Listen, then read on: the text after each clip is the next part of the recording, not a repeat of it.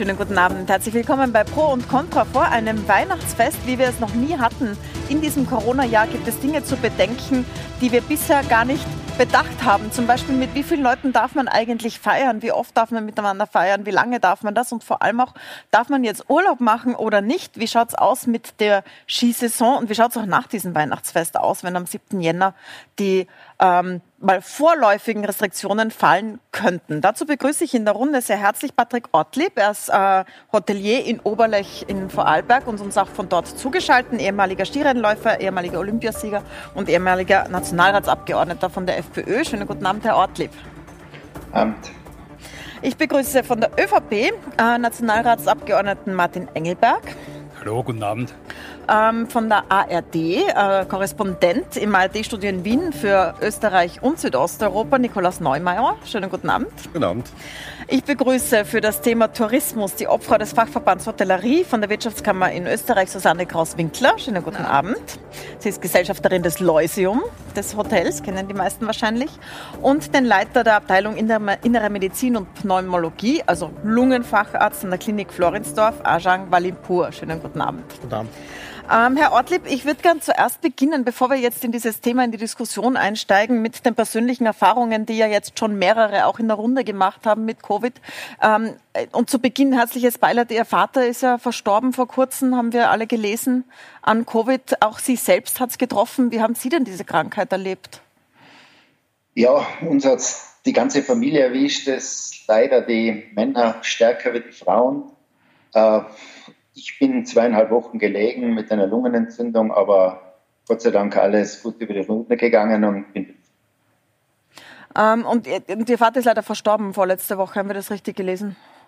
Das haben Sie richtig gelesen, der hat die Lungenentzündung nicht verstanden. Herzliches Beileid dafür. Danke, dass Sie trotzdem Danke. für uns zur Verfügung stehen heute Abend. Ähm, Herr Engelbert, Sie haben es auch schon überstanden. Sie waren ja. auch im Krankenhaus. Ja, äh, also hatte offensichtlich den gleichen Verlauf mit einer Lungenentzündung oder beginnenden Lungenentzündung. Die Entscheidung dann aber ins Spital zu gehen äh, und habe dann dort äh, eigentlich relativ schnell wieder Tritt gefasst. Äh, aber äh, es war keine angenehme Situation. Äh, ungefähr genauso lange, also circa zwei Wochen, zweieinhalb Wochen. Äh, ich weiß jetzt nicht, wie lang es bei Ihnen, Herr Ortlieb, her ist. Bei mir ist es jetzt schon zwei, drei Monate her. Es hat eine Zeit gedauert, bis ich mich wieder ganz gut fühle. Ja? Also inzwischen geht es wieder. Also inzwischen, bei vielen hört man ja, dass sie nicht stiegen steigen können und keine Luft bekommen. Ja. Das ist bei Ihnen. Also interessanterweise bei meiner Frau, die ja nicht im Spital war, mhm. äh, die hat längere Nachwirkungen äh, als ich. Äh, und die musste dann noch einmal ins Spital, aber sagen in die Privatklinik, äh, äh, um dann doch noch einmal irgendwie nachzubehandeln. Also man soll es wirklich nicht unterschätzen. Danke für die persönlichen Erfahrungen zu Beginn. Ich wollte es kurz ansprechen, weil es ja bekannt ist von Ihnen beiden. Und ich möchte auch, bevor wir jetzt in diese Diskussion einsteigen, was darf man alles tun, äh, Herr Walipur, Sie fragen, wie sieht es denn in den Krankenhäusern aus? Wir haben äh, sehr schlimme Berichte bekommen in den letzten Wochen, viele auch anonym von Pflegern und Pflegerinnen und Ärzten und Ärztinnen, die sagen, sie sind wirklich am Limit. Ähm, in Wien schaut es ein bisschen besser aus, hatte ich den Eindruck von diesen Berichten. Sie sind ja zuständig für eine Covid-Station. Wie, wie eng ist es denn gerade? Also im Wiener Gesundheitsverbund, wir haben mehrere Krankenhäuser, wie Sie wissen, haben wir derzeit rund 600 Patientinnen und Patienten, davon etwa 120 auf den Intensiveinheiten und dann gibt es noch ungefähr 80 Patienten, die in so Kollaborationsspitälern sind. Das sind teilweise private Krankenhäuser. Ähm, die Situation ist nach wie vor angespannt, würde ich sagen. Es ist noch äh, keine Entspannung im eigentlichen Sinne und Sie dürfen nicht vergessen, das Ganze geht ja schon seit vielen, vielen Monaten und daher ist natürlich das Team und die verschiedenen Mitarbeiterinnen und Mitarbeiter äh, entsprechend belastet, weil das kein Kurzzeitausflug ist, sondern das ist ein Marathon im Grunde gesehen äh, mit entsprechender Belastung für alle. Ähm, Gesundheitsminister Anschober hat es heute auch angesprochen. Ich möchte Ihnen das kurz einspielen, was er heute gesagt hat zur Situation in den Krankenhäusern.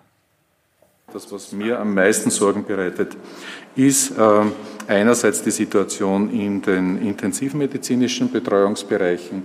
Äh, da hatten wir einen Spitzenwert im November von 709 belegten Betten. Äh, heute sind wir bei 610. Ja, das ist ein Rückgang, aber dennoch, es ist eine ganz akute Stresssituation in den intensivmedizinischen Abteilungen, die wir so nicht lange aushalten. Also die wir so nicht lange aushalten. Deswegen nochmal die Frage an Sie. Ähm, aus, aus Ihrem Blickwinkel aus einer Intensivstation und einer Covid-Station hinaus, wie bewerten Sie diese Lockerungen, die wir gerade jetzt haben in den letzten Tagen? Also ich sehe das durchaus etwas mit Sorge, muss ich ehrlicherweise sagen. Ich denke, es bedarf sehr viel Selbstdisziplin, damit diese Lockerungen nicht dazu führen, dass wir eine anhaltende zweite Welle haben oder vielleicht auch sozusagen eine Exacerbation dieser Welle. Ähm, es wäre schon notwendig, das mit sehr viel Augenmaß äh, auch weiterhin zu betrachten, um sicherzustellen, dass die Gesundheitsversorgung auch gewährleistet ist. Es geht ja nicht nur um Intensivbetten und um allgemein, wie hoch oder nicht hoch sie ausgelastet sind. Es geht ja auch immer um die Versorgung aller anderen Krankheitsbilder. Und man darf eines nicht vergessen, es steht auch die Grippe vor der Tür. Das mhm. kann ja ein zusätzlicher Belastungsfaktor sein für das Gesundheitssystem im Allgemeinen. Ich würde gerne eine Runde darüber sprechen. So sind wir zu früh dran mit diesen Lockerungen, auch im Vergleich zu Deutschland. Herr Neumeier, heute hat die Bundeskanzlerin im Bundestag gesprochen. In einer, sie ist ja keine sehr emotionale Kanzlerin, normalerweise die Rede ja. heute war so, dass man so vor dem Fernseher gesessen ist und sich gedacht hat, jetzt meint sie es richtig ernst. Schauen wir uns einen Satz daraus an und sprechen wir dann drüber, über den Unterschied Deutschland und Österreich. Es tut mir leid, aber es, es, es tut mir wirklich im Herzen leid aber wenn wir dafür den Preis zahlen, dass wir Todeszahlen von Tag am Tag 590 Menschen haben, dann ist das nicht äh, akzeptabel aus meiner Sicht. Und deshalb müssen wir da. Und wenn die Wissenschaft uns geradezu anfleht, vor Weihnachten, bevor man Oma und Opa und Großeltern und ältere Menschen sieht, eine Woche der Kontaktreduzierung zu ermöglichen, dann sollten wir vielleicht doch noch mal nachdenken, ob wir nicht irgendeinen Weg finden, die Ferien nicht erst am 19. beginnen zu lassen, sondern vielleicht schon am 16. Was wird man denn im Rückblick auf ein Jahrhundertereignis mal sagen, wenn wir nicht in der Lage waren, für diese drei Tage noch irgendeine Lösung zu finden? Hm. Also eine sehr emotionale Angela Merkel heute, ungewohnt emotional, Herr Engelberg. Jetzt sind aber die Todeszahlen in Österreich wesentlich höher als ja. in Deutschland. Also wenn man das umrechnen würde, dann wäre in Deutschland diese Katastrophe schon längst eingetreten, die sie befürchtet. Wir sind viel weiter oben. Warum ist bei uns das also, viel lockerer als dort? Ich, ich wollte nur sagen, der, der, Unterschied zwischen Deutschland und Österreich. Also ich habe heute den Bundeskanzler, wir hatten eine Clubsitzung erlebt, äh, der war genauso emotional. Also mhm. der hat größte Sorge, was Österreich betrifft. Äh, und es ist ja spürbar, dass er schon am Ende des Sommers große Sorge hatte. Und das, wenn es nach ihm gegangen wäre, wahrscheinlich schon sehr viel früher Einschränkungen gegeben hätte.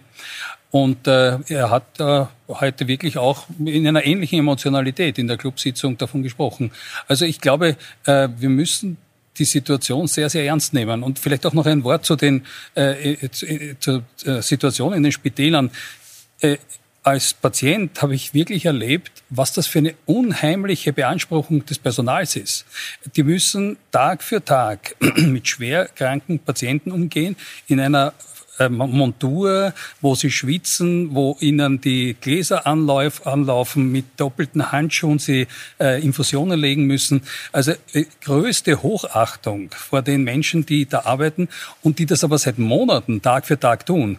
Und ich glaube, das gebietet auch der Respekt und die Solidarität in der Gesellschaft, dass man äh, schon auch auf diese Menschen Rücksicht nimmt. Ja? Also das Herr Neumeier, wie berichten Sie denn darüber aus Österreich? Meine, wir erinnern uns, in der ersten Welle ähm, gab es so Schlagzeilen in der Bildzeitung zum Beispiel über den Kanzler Kurz, so einen brauchen wir auch. Mhm. Da war ja die Reaktion schnell und recht strikt. Jetzt ist es ganz anders. Wie wird das aus Deutschland gesehen? Die Wahrnehmung hat sich gedreht. Ähm, man hat den Eindruck, dass Österreich, die wirklich sehr weit vorne lagen, äh, auch der bayerische Ministerpräsident zum Beispiel hatte ja im Frühjahr immer gesagt, Österreich ist uns voraus und das äh, sehr anerkennend.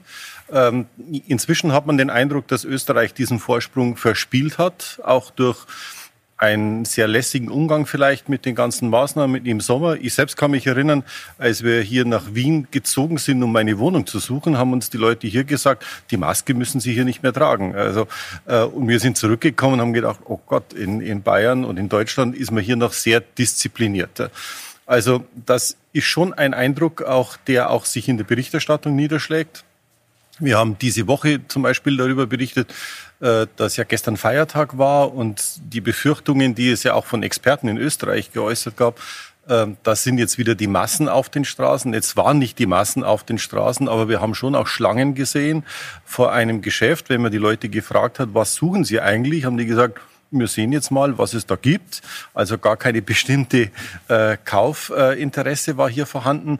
Und das, glaube ich, ist schon ein bisschen ein Unterschied, dass man hier jetzt in unserer Wahrnehmung von außen sehr stark eben auf die wirtschaftlichen Aspekte sich konzentriert.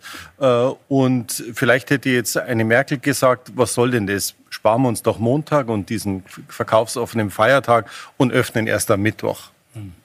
Herr Engelberg, warum hat man es denn nicht so gemacht? Ja, die Antwort ist natürlich, äh, dass wir äh, in Österreich, aber wie auch in anderen Ländern natürlich jetzt die, äh, die umsatzstärkste Zeit haben für die Unternehmen. Und jetzt muss man dazu sagen, dass wir in Österreich, glaube ich, die höchsten äh, Zuschüsse haben für die Unternehmen. Und äh, es ist jetzt wirklich das Geld äh, in einem großen Ausmaß da geflossen vom Staat und äh, wir müssen schon noch irgendwann einmal schauen, wie schaffen wir es auch die Wirtschaft wieder sagen, zum Laufen zu bringen. Ja, also das, das heißt, man hat jetzt geöffnet, weil das Geld für die Umsatzersätze aus war, oder wie? Nein, nicht aus ist, sondern äh, einfach äh, äh, den, den, natürlich den Unternehmen eine Chance zu geben, äh, zumindest einen Teil der Umsätze jetzt äh, zu machen.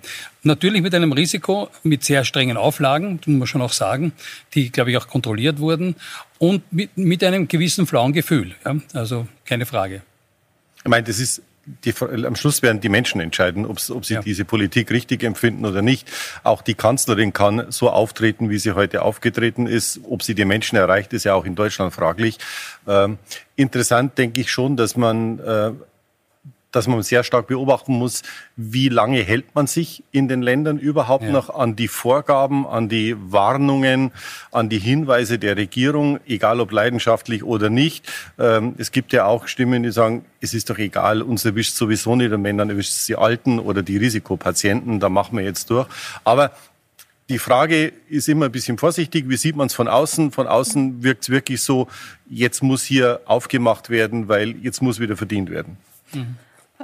Ein Vorwurf, den Österreich schon im Tourismus bekommen hat. Ischgl war ja eines äh, der Superspreader-Events für ganz Europa. Das heißt, im österreichischen Wintersport haben sich so viele angesteckt, dass in Deutschland zum Beispiel sehr viele äh, Infektionen ja. auf Ischgl zurückgeführt werden konnten.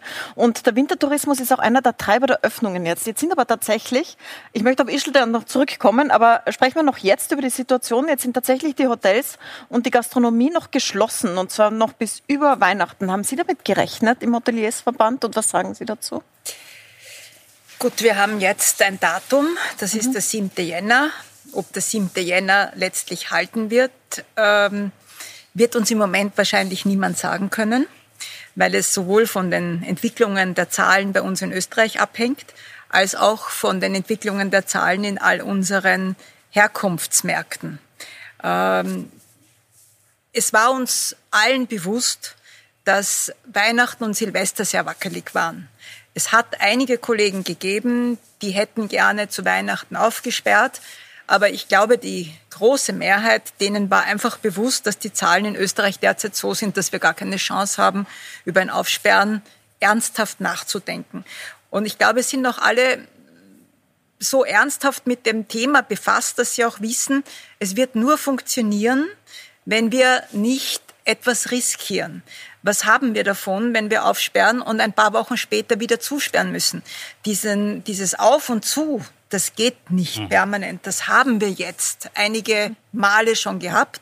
Erster Lockdown, zweiter Lockdown, äh, jetzt hoffentlich irgendwann wieder ein Aufsperren. Aber es muss natürlich alles in einem vernünftigen System sein. Und wie gesagt, es hängt einerseits natürlich von den ähm, Fallzahlen in Österreich ab, aber noch viel mehr im österreichischen Tourismus, der extrem abhängig ist, vor allem in den Skigebieten vom Auslandstourismus und hier von den europäischen ähm, Ländern und von den europäischen Nachbarländern vor allem, was überhaupt an touristischer Nachfrage wann möglich sein wird. Mhm. Herr Ortlieb, wie geht es Ihnen als Hotelier? Ja, es, ich muss dazu stimmen. Ähm, die Frage ist halt nur, wenn wir jetzt den 7. Jänner als Termin stehen haben, wir brauchen Planungssicherheit, ist angesprochen worden. Es kann nicht von Tag auf Tag anders entschieden werden. Aber man muss schon auch eines sagen, sollten sich die Zahlen nicht so entwickeln, wie wir uns es alle wünschen würden, dann kann sicher nicht die Hotellerie und die Gastronomie dafür. Da muss man sich dann schon überlegen, wird wieder mal zugesperrt, ist es dann wieder diese Branche, die zugesperrt. Es hat Auflagen gegeben, Abstand halten, Plexigläser zwischen den Tischen, desinfizieren, alles überall richtig. Alles ist eingehalten worden. Belegt hat es 57 Fälle gegeben in unserer Branche, ganzen Sommer über. Das ist schon wenig. Und wenn man immer spricht, der, der verbreiten sich das bei den privaten Partnern, im privaten Bereich. Ja, wo sollen die Leute hingehen? Lokale Zuhörer seinen privaten Sitz. Herr Ortlieb, hätten Sie aufgesperrt jetzt? Also wären Sie bereit gewesen, einen äh, Weihnachtsurlaub zu ermöglichen in dem Hotel? Wir wären bereit gewesen, wir wären auch vorbereitet gewesen, allen Auflagen, die einzuhalten sind. Äh, die Gäste sind äh, urlaubswillig, die wollen wegfahren, wollen nicht in ihren Städten im Nebel sitzen, siebenmal die gleiche Tante bis zu einem Café. Es ist einfach der, sagen wir mal, der Winterurlaub, Weihnachtsurlaub, dieser Familienurlaub mit diesen Auflagen, mit Restriktionen, mit Abständen zwischen Tischen sicher nicht, äh, sagen wir mal, mehr oder sind sie sicher nicht mehr als ein Prozent oder in waren. Das heißt, es wäre bei Ihnen auch gegangen. Wir kommen gleich noch auf den 7. Jänner zurück, aber sprechen wir noch jetzt über diesen Weihnachtsurlaub. Ähm, stimmt das? Also wollen die Deutschen zu uns Skifahren kommen überhaupt, Herr Neumeier? Wie sehen Sie das? Ich glaube, dass man das sehr regional differenziert betrachten muss. Äh, wenn man aus Bayern kommt oder aus Süddeutschland, will man nicht unbedingt an Weihnachten Skifahren gehen, weil man es gar nicht nötig hat, sondern da fährt man eigentlich dann, wenn es ohnehin schöner ist, wenn die Tage länger sind und der Schnee besser. Das heißt, wenn, wenn Hoteliers in Österreich ähm, sicher planen, dann ist, glaube ich, so die Zeit Winterferien oder wie es in Bayern ist, die Faschingsferien, mhm. dann eine ganz wichtige Saison und da ist noch einige Zeit hin. Also an Weihnachten fahren sicher diejenigen, denen es wichtig ist, an Weihnachten vielleicht zu verreisen und diejenigen, die äh, aus Bundesländern in Deutschland kommen, die später keinen Skiurlaub mehr machen können. Dann ist das die einzige Zeit. Und ich glaube, man muss es vielleicht auch mal so sehen, es hat ja auch schon Weihnachten gegeben, an denen konnten sie überhaupt nicht Skifahren, weil kein Schnee lag, weil die Klimaverhältnisse so waren. Sicher. Ah, nicht in Lech, wo der Herr Ort Nicht in Lech, genau, das ist ein Schneelag. Bei, bei Ihnen immer, das ist sicher richtig. Aber ich glaube schon, dass die dass die Leute, auch die, auch die deutschen Skifahrer, sich sehr genau überlegen, muss das jetzt wirklich sein? Natürlich werden sie jemanden mhm. finden und sie werden mit Log-Angeboten auch etwas bewirken können. Und äh, das wird sicher ein Motiv sein, am Schluss abzuwägen, wo ist es günstig und lohnt sich das Ganze. Aber ich glaube auch, dass die Menschen abwägen werden und sagen, muss ich das heuer haben oder geht's nicht erst nächstes Jahr wieder? Frau Grosswinkler? Ich wollte noch ganz gerne kurz ergänzen, wie sich grundsätzlich die Skisaison immer entwickelt hat. Also ich, ich kann zustimmen, es war ist vor allem ein Familienurlaub, weil das die Ferienzeit schon mal bedingt. Ähm, üblicherweise sperren die Betriebe wie Sölden Anfang November auf. Äh, einige wenige sperren dann noch Ende November auf, aber der, die große Mehrheit der Betriebe sperrt irgendwann zwischen 1. Dezember und kurz vor Weihnachten auf. Ähm, dann haben wir zwei, zwei sehr starke Weihnachts- und Silvesterwochen. Dann gab es immer so eine kleine Delle und die Hauptumsätze neben diesen zwei Silvester- und Weihnachtswochen sind eigentlich in den Monaten Februar und März gemacht worden. Das heißt, das heißt noch nicht wo, verloren. Sozusagen. Genau, es ist derzeit noch nicht alles verloren. Also wenn es, wenn es sich in die richtige Richtung entwickelt, wenn alle Leute diese Fallzahlen durch ihr Verhalten etwas in die richtige Richtung bringen, haben wir noch eine gute Chance auf einen guten Februar und einen guten März. Äh, aber wie gesagt, wir sind darauf angewiesen, dass die Umstände passen. Herr Ortlieb, sind Sie von Deutschen abhängig oder von ganz anderen Europäern in Ihrem Geschäft? Äh, Deutschland macht ungefähr ein Viertel unserer Gästeschicht aus. Es ist Skandinavien, Benelux, Österreich, Schweiz rundherum. Äh, Anfragen sind von der ganzen Welt da, aber sagen wir mal, die Flugreisenden sind heuer etwas zurückhaltender.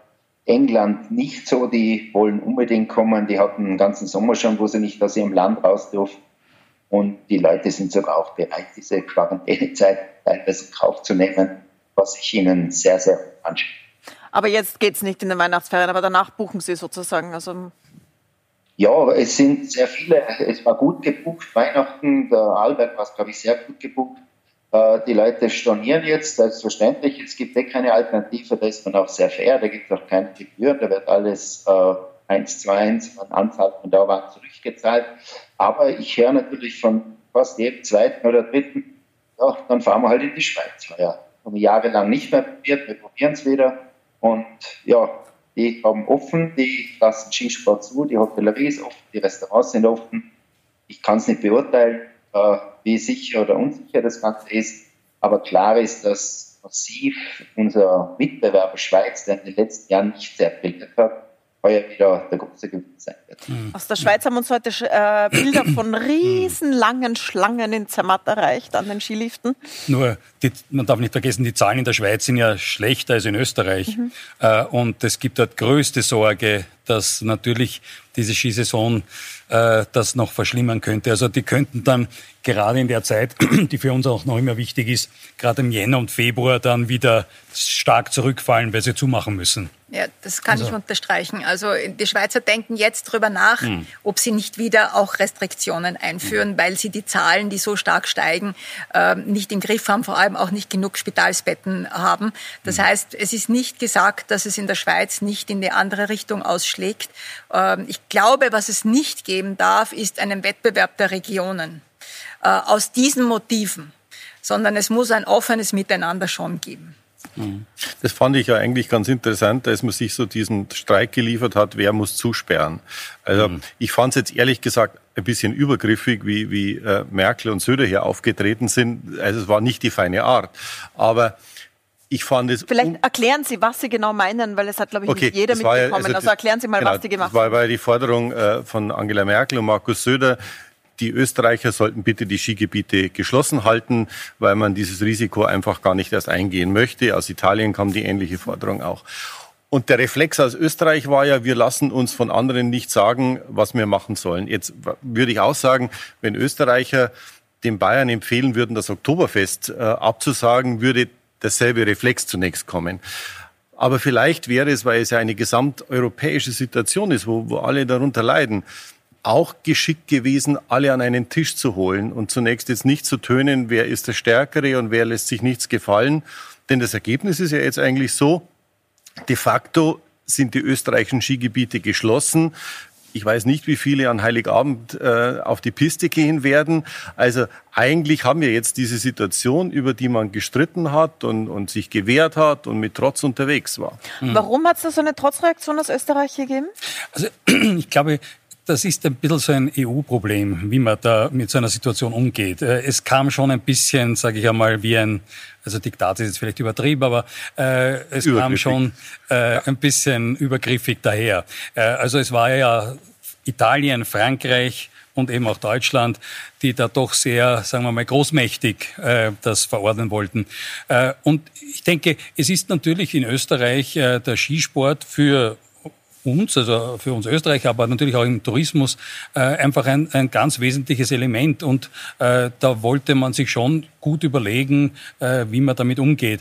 Und ich finde diese Lösung, dass man zumindestens also tageweise Skifahren gehen kann und einheimische Skifahren gehen können, äh, finde ich schon noch eine, eine gute und vernünftige Lösung. Ja. Darüber sprechen wir gleich, wie man den eigenen Skiurlaub gestalten kann in Österreich. Herr Ortli, vielleicht kurz noch, wie haben Sie reagiert? Was waren Ihre Gedanken, als Sie gehört haben, dass Italien äh, und Deutschland sagen, Österreich soll bitte zusperren über Weihnachten, die Skigebiete nicht öffnen? Ja, man, ich habe es über die Medien wahrgenommen. Ich habe mich genauso gewundert, dass man sich da fremdbestimmen lässt oder ob sich Österreich das gefallen lässt. Äh, wenn man denkt, wie war es im Sommer, wie Italien auf einmal gesagt hat, ja, offen, jeder darf auf Urlaub fahren, da hat Österreich sich auch nicht beschwert. Aber das ist halt einmal so, es, es soll wirklich nicht regional und es sollen sich nicht Länder ausspielen. Es ist ein gemeinsames Problem, das wir zu lösen haben. Und ja, ich möchte auch noch dazu sagen, dass Wintersport oder Winterurlaub ist nicht ausschließlich Skifahren. Es gibt Winterwandern, es gibt viele andere Sachen, die man tut. Und man muss jetzt, glaube ich, schon auch schauen, Hotellerie, Gastronomie, Winterurlaub als Gesamtes ist nicht eins zu eins mit Skifahren. Wir machen eine kurze Pause und sprechen dann gleich drüber, ähm, was kann man jetzt eigentlich machen? Wie kann man in Österreich Skiurlaub machen? Geht das überhaupt, irgendwo hinzufahren? Und was soll man mit Weihnachten machen, mit den Familienfesten? Was sind die Tipps dafür, wie man das gestalten könnte, damit man sich treffen kann und es trotzdem sicher ist? Also bleiben Sie dran, wir sind gleich wieder da bei Pro und Contra.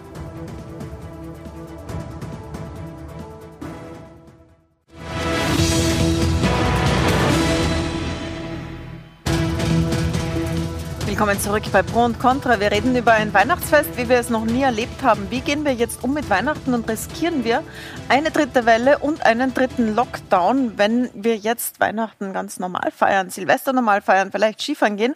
Darüber diskutieren wir jetzt. Ich möchte mit Ihnen beginnen. Äh, Herr Wallipur, Sie sind ja Lungenfacharzt, Sie arbeiten mit Covid-Patienten. Jetzt haben wir ein Weihnachtsfest vor uns, da sind die Ausgangssperren zumindest mal aufgehoben. Äh, also man darf zu Weihnachten an den drei Weihnachtsfeiertagen und zu Silvester muss man nicht um acht zu Hause sein, sondern darf feiern gehen. Ähm, wie sehen Sie das als jemand, der die Covid-Patienten vor sich liegen hat? Also was ich mir wünschen würde, ist, dass man damit auch sorgsam umgeht. Ich denke, trotz allem geht es immer darum, um Covid-Verbreitung zu vermeiden, geht es darum, Kontakte zu reduzieren. Wenn man Weihnachten feiert, wäre es vermutlich wirklich notwendig, dieses Jahr hier einen sehr beschränkten Rahmen, eine beschränkte Anzahl von Personen, enge Angehörige sozusagen sich auszusuchen und sich innerhalb dieser Feiertage von mir aus über die gesamte Woche auch dann wirklich nur mit diesen Personen. Und wenn ich mir sozusagen ein kleines Weihnachtsgeschenk wünschen dürfte, dann wäre das doch, dass man ob, der, ob des besinnlichen Zusammenseins und diesem Wunsch, dass es uns weniger um irgendwelche Geschenke geht, vielleicht einfach auch äh, sich darauf verständigt, dass man, wenn man mit älteren Personen zusammenkommt mit seinen Familienangehörigen, vielleicht einfach auch einen Test macht. Man kann ja diese Antigen-Schnelltests machen, das kann sich heutzutage jeder selber kaufen und man kann sich am Tag testen lassen und dann hat man, glaube ich, ein, nicht nur ein besseres Gefühl, sondern eine gewisse Sicherheit, um sich nicht gegenseitig anzustecken. Das wäre so ein kleines Weihnachtsgeschenk, wenn Sie so wollen, dass man einander schenken kann, weg vom kapitalistischen Beschenken hin zu einem besinnlichen Beisammensein in einer medizinischen Sicherheit. Denn eins ist klar, zu viel Kontakt mit anderen, mit unterschiedlichen Gruppen, mit unterschiedlichen Familien ist sicherlich nicht gut und würde die Zahlen definitiv in die Höhe treiben. Ähm, jetzt muss ich genau nachfragen. Die Kanzlerin Merkel haben wir zuerst gerade gehört im Einspieler, die gesagt hat, man sollte ein paar Tage vorher in Quarantäne bleiben. Das heißt, man sollte niemanden treffen, bevor man sich zu Weihnachten dann zusammensetzt, um sicher zu sein, dass man nicht krank ist. Sie sagen, man sollte sich testen. Meinen Sie, man sollte sich einen Test besorgen und den selber machen, quasi sich einschulen lassen? Oder wie, wie kann man sich das vorstellen? Also im Idealfall beides natürlich. Das mhm. Konzept mit der Quarantäne, das wird von deutschen Wissenschaftlern empfohlen da gab es ja auch ein Statement ja. äh, in, von der Akademie der Wissenschaften von der Leopoldina, dass man sagt, okay, man begibt sich fünf Tage in Heimquarantäne und dann idealerweise zusätzlich noch einen Test zu machen, um sicher zu gehen, man ist nicht infektiös. Damit hat man eine relativ gute Absicherung, nie eine hundertprozentige. Also diejenigen, die trotzdem krank sind, sollten das dann dennoch vermeiden, einander gegenseitig zu besuchen.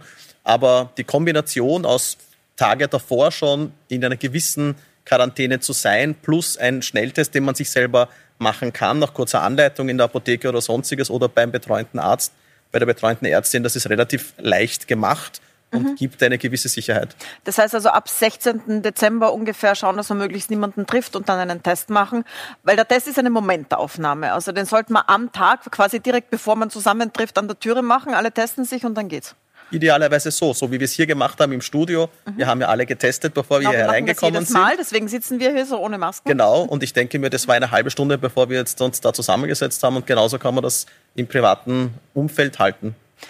Das nehmen wir mit als Test, vielleicht als praktische Anweisung für Sie zu Hause.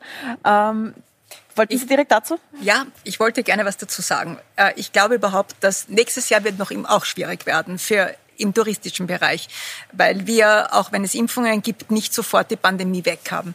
Ich glaube, dass die Antigen-Schnelltests ein Schlüssel dazu sein werden, dass wir äh, dieses, diesen Freiraum, den wir gerne hätten, auch Urlaub oder was auch immer, ähm, Seminare, egal wie, dass wir die durchführen können. Wir würden uns wünschen, dass diese Antigen-Schnelltests intensiver auch in unserem Bereich Hotellerie zum Beispiel eingesetzt werden, damit wir eine gewisse wirtschaftliche Sicherheit bekommen. Also spätestens ab äh, Jänner oder Februar kleine Seminare wieder möglich sind, wenn alle vorher, kurz vorher getestet worden sind. Die Schnelltests haben ja den Vorteil, dass man sofort weiß, aber auch den Nachteil, dass man nicht weiß, ob am nächsten Tag, weil es Momentaufnahme ist. Beim PCR ist es ein bisschen einfacher da kann man aufgrund des CD-Werts sagen und man weiß, dass es ein bisschen Zeit braucht, bis der wieder in, äh, hinunterfällt und man damit vielleicht ansteckend wird. Ist aber, aber auch komplizierter zu machen. Ist komplizierter zu machen, aber die Schnelltests, denke ich, werden ein Schlüssel auch für die Hotellerie und Gastronomie und für den Tourismus sein. Herr Walipur? Ja, aber dafür ja, bitte, ganz kurz, oder? Das Konzept sichere Gastfreundschaft, was in Österreich eigentlich praktiziert worden ist, den ganzen Sommer schon, wo sämtliche Mitarbeiter wöchentlich getestet worden sind, sie ihre Masken halten und so, dann ist es schon so, dass man mal viel, viel äh, Risiko wegnehmen kann. Ausschließen kann man nie was, das ist klar. Aber das Konzept mit viel Testen, auch in der Gastronomie, Lech zum Beispiel waren jetzt auch beim Massentest, glaube ich, fast 50 Prozent der Bevölkerung anwesend. Und zweimal die Woche kommen weiter alle an, die im Tourismus arbeiten. Das ist schon eine große Sicherheit. Ja, warum kann man da nicht aufmachen einfach? Das ist ja eigentlich die Frage, die der Herr Ortlieb stellt. Warum kann man dann die Hotels und die Gastronomie nicht einfach aufmachen? Ich denke, es ist äh, ein sozusagen Vielsäulenmodell. Also es gibt nicht die eine Antwort, wie wir mit dieser Pandemie am besten umgehen. Und es gibt sozusagen viele Antworten. Ich meine, man darf eines nicht vergessen, diese Tests äh, gibt es ja jetzt noch gar nicht so lange. Ja? Also die hat es im Sommer gar nicht gegeben. Äh, das heißt, äh, das ist ein Weg. Die Massentests zum Beispiel ist auch ein, ein, eine wichtige Säule. Das alleine hilft noch nicht, ja, aber ist ein, auch ein wichtiges Element. Es ist ja doch gelungen, auch in Österreich jetzt ein paar, glaube ich, tausend oder zehntausende vielleicht sogar äh, zu identifizieren, die infiziert waren und es aber nicht gemerkt haben. Und wenn man das jetzt dann hochrechnet mit der Multiplikation, wenn die andere anstecken, also eine Infektionskette auslösen, da haben wir viel gewonnen. Noch einmal, es ist nicht das Einzige, aber die Verhaltensmaßnahmen, äh, nicht auf Urlaub zu fahren, äh, äh, die möglichen Tests in, in den Betrieben, also alles das gemeinsam könnte uns helfen, diese Zeit zu überbrücken, bis wir halt dann wirklich in, durch die Impfungen äh, äh, aus diesem Schlamassel rauskommen.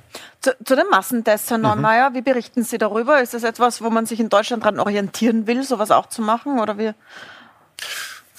Ob man sich in Deutschland orientieren will, kann ich nicht sagen. Wir haben darüber berichtet, es gab großes Interesse, ist aber auch schnell wieder abgeflaut. Also da war es eher, glaube ich, so dieser, dieser Medieneffekt. War es zum ersten Mal? Nein, war nicht zum ersten Mal. Da gab es schon andere Länder, die das gemacht haben. Ähm, wenn, dann denke ich, interessiert man sich auch, wie hat das funktioniert. Gar nicht so sehr, war es jetzt ein Flop oder nicht, äh, sondern ist es ein Vorlauf. War es ein Flop oder nicht, wenn ein Viertel der Bevölkerung hingeht? In der Slowakei war es ja verpflichtend. Ja. Sie. Es war nicht wirklich verpflichtend, Mal, ja. aber wenn man nicht hingegangen ist, musste man in Quarantäne. Das heißt, ja. jeder hat festgestellt, ob er krank ist, entweder durch einen Test oder durch zwei Wochen zu Hause. Ich glaube, das müssen wirklich Epidemiologen seriös bewerten. Also natürlich würden wir uns das leicht machen zu sagen, da waren jetzt nur 30 Prozent oder ein Viertel, also ein Flop und es hat wahnsinnig viel gekostet. Ähm, vielleicht ist es schon auch Teil der Bewusstseinsbildung, auch so etwas anzubinden. Also das will ich auch überhaupt nicht kritisieren. Wir haben darüber berichtet und wir haben nicht berichtet, dass wenige waren, also, sondern auch, wie war der erste Tag. Etwas wahnsinnig viel gekostet, äh, muss man schon auch beantworten. Äh, also es hat weniger gekostet als ein Tag mehr Lockdown. Ja, okay. Also genau. die gesamten Tests. Ja, natürlich. Übrigens sind die ja noch nicht abgeschlossen. Erst in Tirol und Vorarlberg. Richtig, in Wien ja. laufen sie noch und in den anderen Bundesländern kommen sie erst. In Vorarlberg war die Beteiligung sogar recht hoch. Da sind einige rausgefischt worden. Mhm. Ich glaube, dass einfach jede Initiative ist, die hilft, die Zahlen hinunterzubringen, eine gute Initiative ist. Ich, ich wehre mich dagegen, dass wir dauernd diskutieren ähm, auf einer Ebene, die möglicherweise nicht die richtige ist, sondern jede einzelne Initiative, die uns irgendwie hilft, die Zahlen runterzubringen, mhm. ist eine gute Initiative. Und ich würde mir auch wünschen, dass es diese Tests weiter und länger gibt, damit wirklich auch andere und auch in den nächsten Wochen noch Leute sagen, ich gehe testen. Es muss nicht nur eine Momentaufnahme sein. Herr Walipur, zu den Tests haben Sie sich noch gemeldet? Ich denke, die wesentliche Voraussetzung, dass solche Massentests oder Tests in Betrieben und zur Gewährleistung dass man im Alltag auch jetzt verschiedene Öffnungen gewährleisten kann. Das geht dann gut, wenn die Zahlen einmal unten sind. Mhm. Also dann haben wir auch die gute Möglichkeit, weil eins dürfen Sie natürlich nicht vergessen bei der Sache, auch wenn Sie jetzt, dann stellen wir das aus der praktischen Sicht vor, Sie haben einen Gast, ich besuche ein Hotel und habe dort eine Woche gebucht und mache sozusagen Reiseantritt, einen Test an der Rezeption und dann dürfte ich mich aber dann nur mit diesen Personen dort aufhalten und auf der Piste mit niemandem anderen und in die Gondel auch nicht einsteigen, wobei die Gondel für mich sowieso, da habe ich die größte Sorge, muss ich ehrlicherweise sagen. Ich weiß nicht, wie man das organisieren möchte in diesem Winter mit den Gondeln. Das ist auf engstem Raum, trotz Maske. Das können Sie nie so abdichten, dass es da nicht zu Infektionen kommt. Und dann dürfen Sie sich wirklich nur mit diesen Personen aufhalten, in diesem Hotel keinen anderen sehen und so weiter. Also es ist problematisch. Ich verstehe die wirtschaftliche Seite, keine Frage, aber aus medizinischer Sicht erachte ich das problematisch, dass in Darf einem ich mal nachfragen Betrieb zur Gondel? Weil es ist ja jetzt so, dass die Leute, also die Skigebiete mit Gondeln sagen, da gehen jetzt statt 110 oder 120 Personen in diese Gondel nur 80 hinein. Jetzt, äh, wenn man sich das ansieht, ist es immer noch ziemlich eng. Dann antworten die aber immer damit, aber in der U-Bahn in Wien sind genauso viele Leute drinnen. Und da steckt sich auch niemand an, oder? Was also, sagen Sie da drauf? Also erstens mal wissen wir das nicht, ob sich da niemand ansteckt. Das mhm. tut man sich schwer, weil es da kein Kontakttracing in der U-Bahn gibt. Wir wissen, was funktioniert, ist letztlich Kontakte reduzieren und was auch weiß. Man darf sich das sehr einfach vorstellen. Stellen Sie sich vor, es raucht einer in dieser Gondel und selbst dieser Rauch ist unterhalb sozusagen der Maske. Der Rauch geht trotzdem seitlich vorbei und jeder würde in dieser Gondel diesen Rauch riechen. Und das ist ein Aerosol. Zigarettenrauch ist auch eine Form von Aerosol. Man braucht sich das nur vorstellen, jeder in so einem geschlossenen Raum würde, diese, würde diesen Zigarettenrauch riechen. Und genauso wäre es mit einem Aerosol von jemandem, der gerade die Piste runtergefahren ist und atmet tief, ist vielleicht noch dazu verschwitzt, angestrengt. Also ich finde das nicht ganz unproblematisch und muss ehrlicherweise gestehen, so sehr ich auch das Bedürfnis habe, mit meinen Kindern Skifahren zu gehen, bin mir noch nicht sicher, wie ich das machen soll, weil die Gondeln, da habe ich echt große Bedenken. Das heißt also, Aerosole ist eine gute Erklärung für Aerosole. Man kann sich das vorstellen wie Zigarettenrauch. Wenn man denkt, man würde den Zigarettenrauch riechen auf die Entfernung, dann wird man auch die Aerosole einatmen, die die Genau, je nachdem, tragen. wie groß der Raum ist. Wenn ich jetzt in einem großen Raum, so wie wir hier sitzen, mit viel Abstand, dann würden Sie es vermutlich auch noch riechen. Aber je größer der Raum, desto mehr Abstand, desto weniger würden Sie den Zigarettenraum riechen? Jetzt stellen Sie sich vor, Sie stehen in einer Gondel mit 80 anderen Personen. Bin ich skeptisch, dass es dann nicht zu einer Transmission, sprich zu einer Ansteckung kommen kann. Damit möchte ich äh, Bleiben wir noch zuerst bei Weihnachten, damit möchte ich dann gleich zum 7. Jänner kommen, wo sie dann wirklich losgeht oder auch nicht. Aber kurz noch zu Weihnachten. Es gibt in den verschiedenen Ländern jetzt Regeln dafür, wie viele Personen sich eigentlich treffen dürfen zu Weihnachten. Mhm. Bei uns gibt es bisher jetzt nur die Aufhebung der Ausgangssperre. Also wir wissen bisher eigentlich nur, dass man länger als bis 80 mit anderen treffen darf und mhm. raus darf. Aber mit wie vielen Personen darf man sich treffen? Ist das schon festgelegt? Soviel ich weiß, sind es zehn Personen. Zehn Personen. Schon, ja. Also die Verordnung ist, ist, dazu noch nicht da. Also ich habe sie noch nicht ja, gesehen. Aber sagen, so wie es angekündigt ist, sind es zehn Plus Personen. Kinder wahrscheinlich. Wie bitte? Inklusive Plus Kinder, Kinder angeblich. Kinder. Also Natürlich, letztendlich muss man ehrlicherweise sagen, es ist irgendwo dann aber auch eine willkürliche Zahl. Ja? Äh, aber Herr Engelberg, ist es jetzt Pluskinder oder inklusive Kinder? Weil nachdem wir die Verordnung noch nicht lesen können, die noch in Arbeit ist, was also ist da Ich glaube, es ist Pluskinder. Äh, die Frage ist, äh, ich glaube, die entscheidende, der entscheidende Punkt ist, wir appellieren da wirklich auch sehr an die Selbstverantwortung der Menschen. Also das zu verstehen, also äh, Herr Dr. Sie haben es sehr gut beschrieben, dass man wirklich auch ein paar Tage vorher äh, schon überlegt, dass man möglichst äh, Kontakte vermeidet, dass man sich am Tag selber testet. Das sind natürlich alles Maßnahmen, die dann auch helfen. Es geht ja, wir können es ja nicht absolut verhindern. Ja? Das merken wir zum Beispiel in den Altersheimen, ja? was ja wirklich schrecklich ist. Also die, die, die haben ja, machen unglaublich unglaubliche Bemühungen äh, äh, zu verhindern, dass Leute infiziert werden. Ich habe das sehr unmittelbar erlebt äh, äh, und es kommt trotzdem immer wieder dazu, ja, weil einfach Mitarbeiter, Angehörige hineinkommen. Und man kann es nicht ganz ausschließen, weil dann wieder der psychische Schaden so groß ist, der Isolation. Also so ist es auch für Weihnachten nicht. Also man muss halt maximal selber auch verantwortlich umgehen damit wir diese Wochen äh, irgendwie überbrücken. Also es ist ja jetzt eigentlich schon wirklich äh, die Zielgerade. Ja? Mhm. Äh, äh, also wir reden von Wochen, vielleicht wenigen Monaten. Ich denke ja schon im Übrigen an die Zeit danach, wie bringen wir die Leute dazu, dann auch wirklich sich impfen zu lassen. Ja, also wir haben noch einige Sendungen eine, dazu machen, Herr Das ist eine große Herausforderung. Aber dabei haben wir die Impfung noch nicht und trotzdem so eine Perspektive für nach den Weihnachtsfeiertagen vom ja. 7. Jänner. Jetzt ist das äh, tatsächlich dann der Start der Skisaison, nachdem die geschlossen wurde mit Ischgl, äh, wo es Infektionen, Infektionsketten durch ganz Europa gab. Also wir haben alle diese Karten gesehen in Deutschland. Ich glaube, ein Drittel der Infektionen auf Ischgl zurückzuführen, bis nach Spanien, bis nach England. Überall hat Ischgl ausgestrahlt. Wie groß ist denn der Schaden, Herr Neumeier? Wie empfinden Sie das? Ich, also da reden wir ja von dem Image-Schaden. So ungefähr ja.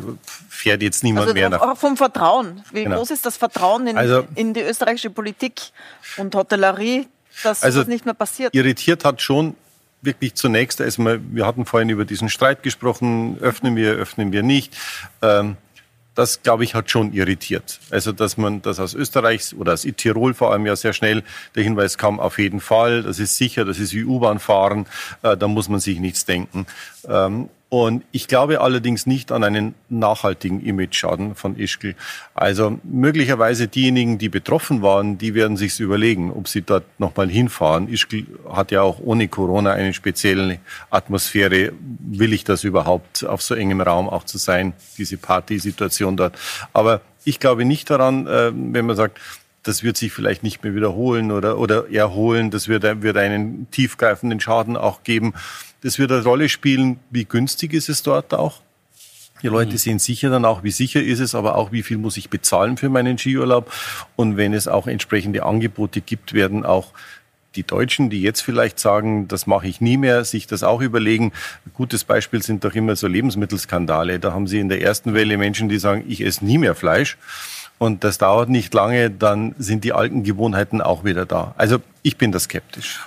Und ich glaube, wir müssen wirklich mit den Schuldzuweisungen ein bisschen aufpassen. Also es gibt Leute, die äh, ganz äh, äh, verärgert sind über China und die Bedingungen dort mit, mit Tieren und was dort gegessen wird.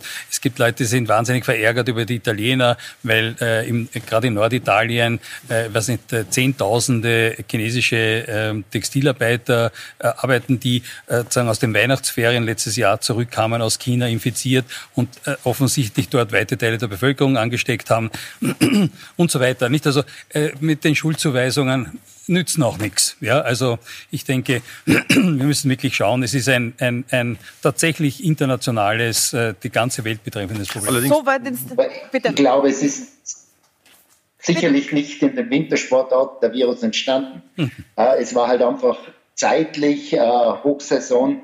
Viele sind gereist und dass dann viele Wintersportorte ins Gespräch gekommen sind. Aber der Virus ist sicherlich nicht in Ischgl oder irgendwo anders entstanden. Genau, ja. Naja gut, aber, aber die Verbreitung ist, ist ja unzweifelhaft geschehen. Von, von Ischgl aus, da ist schon sehr viel passiert. Was glaube ich, weil Sie, weil, weil, weil, Sie sagen, was, was hat irritiert? Irritiert, glaube ich, hat so dieses Gefühl, dass man gehabt hat, man man findet auch keinen Weg des Bedauerns. Es geht nicht um Schuldzuweisungen. Mhm. Äh, es gab auch eine Kommission, die das untersucht hat und da wurden schon auch Fehler aufgezeigt. Und äh, ich glaube, man braucht jetzt nicht diesen einen Schuldigen, den man dann äh, an den Pranger stellt und sagt, der hat's verbockt, dass es passiert ist. Aber es gab auch keine Äußerung des Bedauerns, dass man sagt, das tut uns wirklich leid, da ist wahnsinnig viel schiefgelaufen, aus dem Ruder gelaufen, mhm. äh, sondern es gab ganz schnell den Hinweis, das wird nicht mehr passieren. Es gibt kein Abregie mehr und die Gondeln sind wie U-Bahnen. Sehr zugespitzt gesagt. Aber keine, keine Entschuldigung, kein Bedauern den genau. Familien gegenüber, weil in, in Deutschland hat es ja doch eine ganze Anzahl von also ob es, ob es auf, gegeben, die ob es auf persönlicher Ebene es gab, kann ich nicht äh, mhm. bewerten, weiß ich nicht.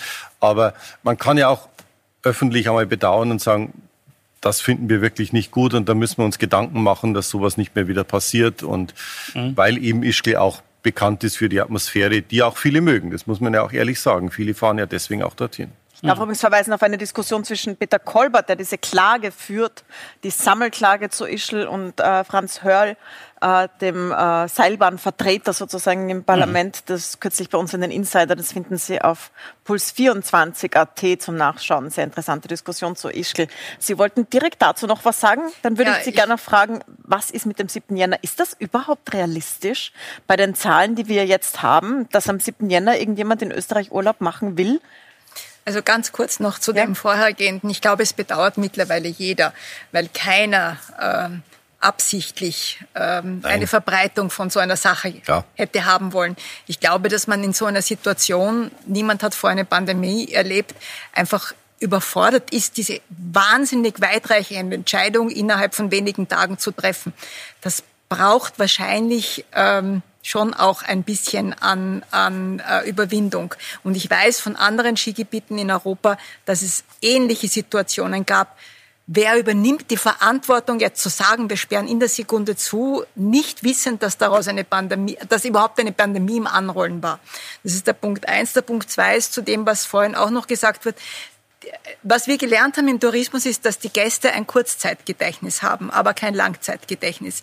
Vieles wo wir wirklich, und das sind auch manche Katastrophen im asiatischen Bereich, wie schnell wieder der Tourismus zurückgekehrt ist. Ähm, das muss man auch deswegen glaube ich auch, so wie Sie, da bin ich voll bei Ihnen, dass, dass das keine langfristigen Auswirkungen hat. Ähm, zu der Frage Öffnung. Ich möchte zum Schluss noch genau, also wir haben noch fünf Minuten Sendung, genau. sprechen wir Ganz über den kurz, 7. Jänner. Ist der realistisch überhaupt? Äh, wir wollten Planbarkeit und wir haben ein Datum bekommen. Mhm. Wie, wie realistisch dieses Datum ist, werden wir wahrscheinlich frühestens in zwei bis drei Wochen wissen. Wir haben aber ein großes Problem. Viele Kollegen stellen sich auf den siebten klarerweise ein, kaufen die Waren ein, stellen die Mitarbeiter jetzt ein. Und wenn der siebte nicht hält, müssen wir uns überlegen, äh, wie wir damit umgehen. Das Thema ist sehr, sehr schwierig. Eigentlich bräuchten wir jetzt, spätestens nächste Woche, eine klare Ansage, was passiert am 7. Jänner. Ich verstehe, dass der Gesundheitsminister das jetzt nicht sagen kann. Aber andererseits wieder, wir haben gerade im Winter viel komplexere Betriebe. Die hochzufahren ist viel aufwendiger, als im Sommer einen Betrieb hochzufahren. Ein Kollege in Tirol hat mir halt gesagt, die haben zwei Meter Neuschnee. Die tun gerade mit Schneefräsen mit neun Leuten die Pools vom Schnee befreien. Das ist alles ein Riesenaufwand. Wir brauchen viel mehr Vorlaufzeit. Mhm. Ja, aber wenn man sich jetzt die Zahlen ansieht, wenn man jetzt eine Sieben-Tages-Inzidenz von 232, das ist wesentlich weniger als vor kurzem. Mhm. Aber wenn wir zurückdenken an den Sommer oder auch an den September oder an den ersten Lockdown, da waren wir so weit entfernt davon.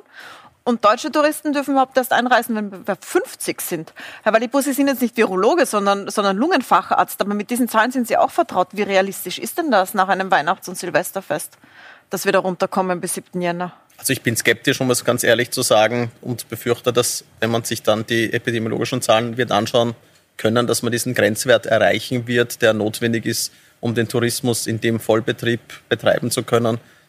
Also ich sehe das eher, wie schon gesagt, eigentlich mit einer gewissen Sorge und mit einem Respekt vor dem, was kommen kann, wenn eine Sorglosigkeit besteht in der Bevölkerung. Mhm. Herr Ortlieb, können Sie ohne Touristen von außen, hat es dann Sinn, wenn niemand einreisen darf von außen, wenn unsere Zahlen so hoch sind und alle in Quarantäne müssen? Ja, man hat geredet vom Kurzzeitgedächtnis. Es gibt äh, eine Saison nach dieser Wintersaison. Wir haben Mitarbeiter, die haben teilweise seit letzten März keinen Job mehr. Die verlieren jetzt die ganzen Weihnachtszuschläge, Feiertagszuschläge. Die haben keine Überstunden. Selbstverständlich kriegen die vom AMS ihre Arbeitslose, aber das ist bei weitem nicht das, was sie sich äh, verdienen würden, wenn sie da arbeiten. Äh, das Schlimmste für mich ist die Nichtplanbarkeit. Kann ich meine Mitarbeiter sagen, ihr reist an, 20. Dezember muss das aller, aller, aller spätestens entschieden sein, weil wenn die auch aus Drittländern oder aus Nachbarländern kommen und dann in Quarantäne müssen, äh, müssen die am 20., 21. abreisen, dass die dann am 7. auch arbeiten können, mit den Gästen davor schon vorarbeiten. Das ist am 1., 2. auf des Frühjahrs. Und ähm, das ist, was mir am meisten wehtut.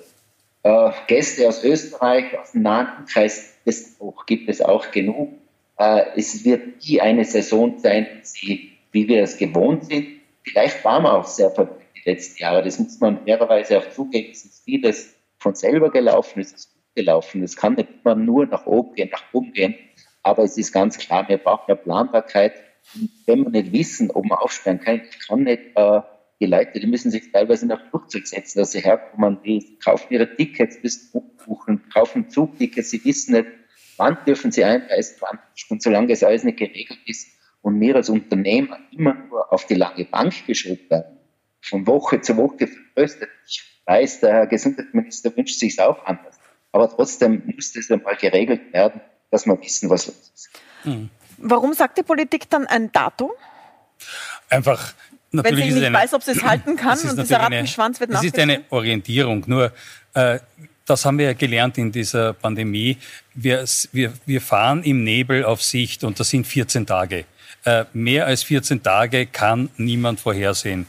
Das heißt, äh, wir wissen eines, wenn wir die Weihnachtsfeiertage halbwegs überstehen, dass die Leute sehr diszipliniert sind, die Massentests machen, äh, meinetwegen auch sagen, persönlich äh, testen und einfach sehr vorsichtig sind, dann gibt es eine realistische Chance, dass man eben sehr wohl zum Teil öffnen kann. Ja, sicher auch noch immer beschränkt. Also äh, Sie haben vollkommen richtig das angesprochen mit den.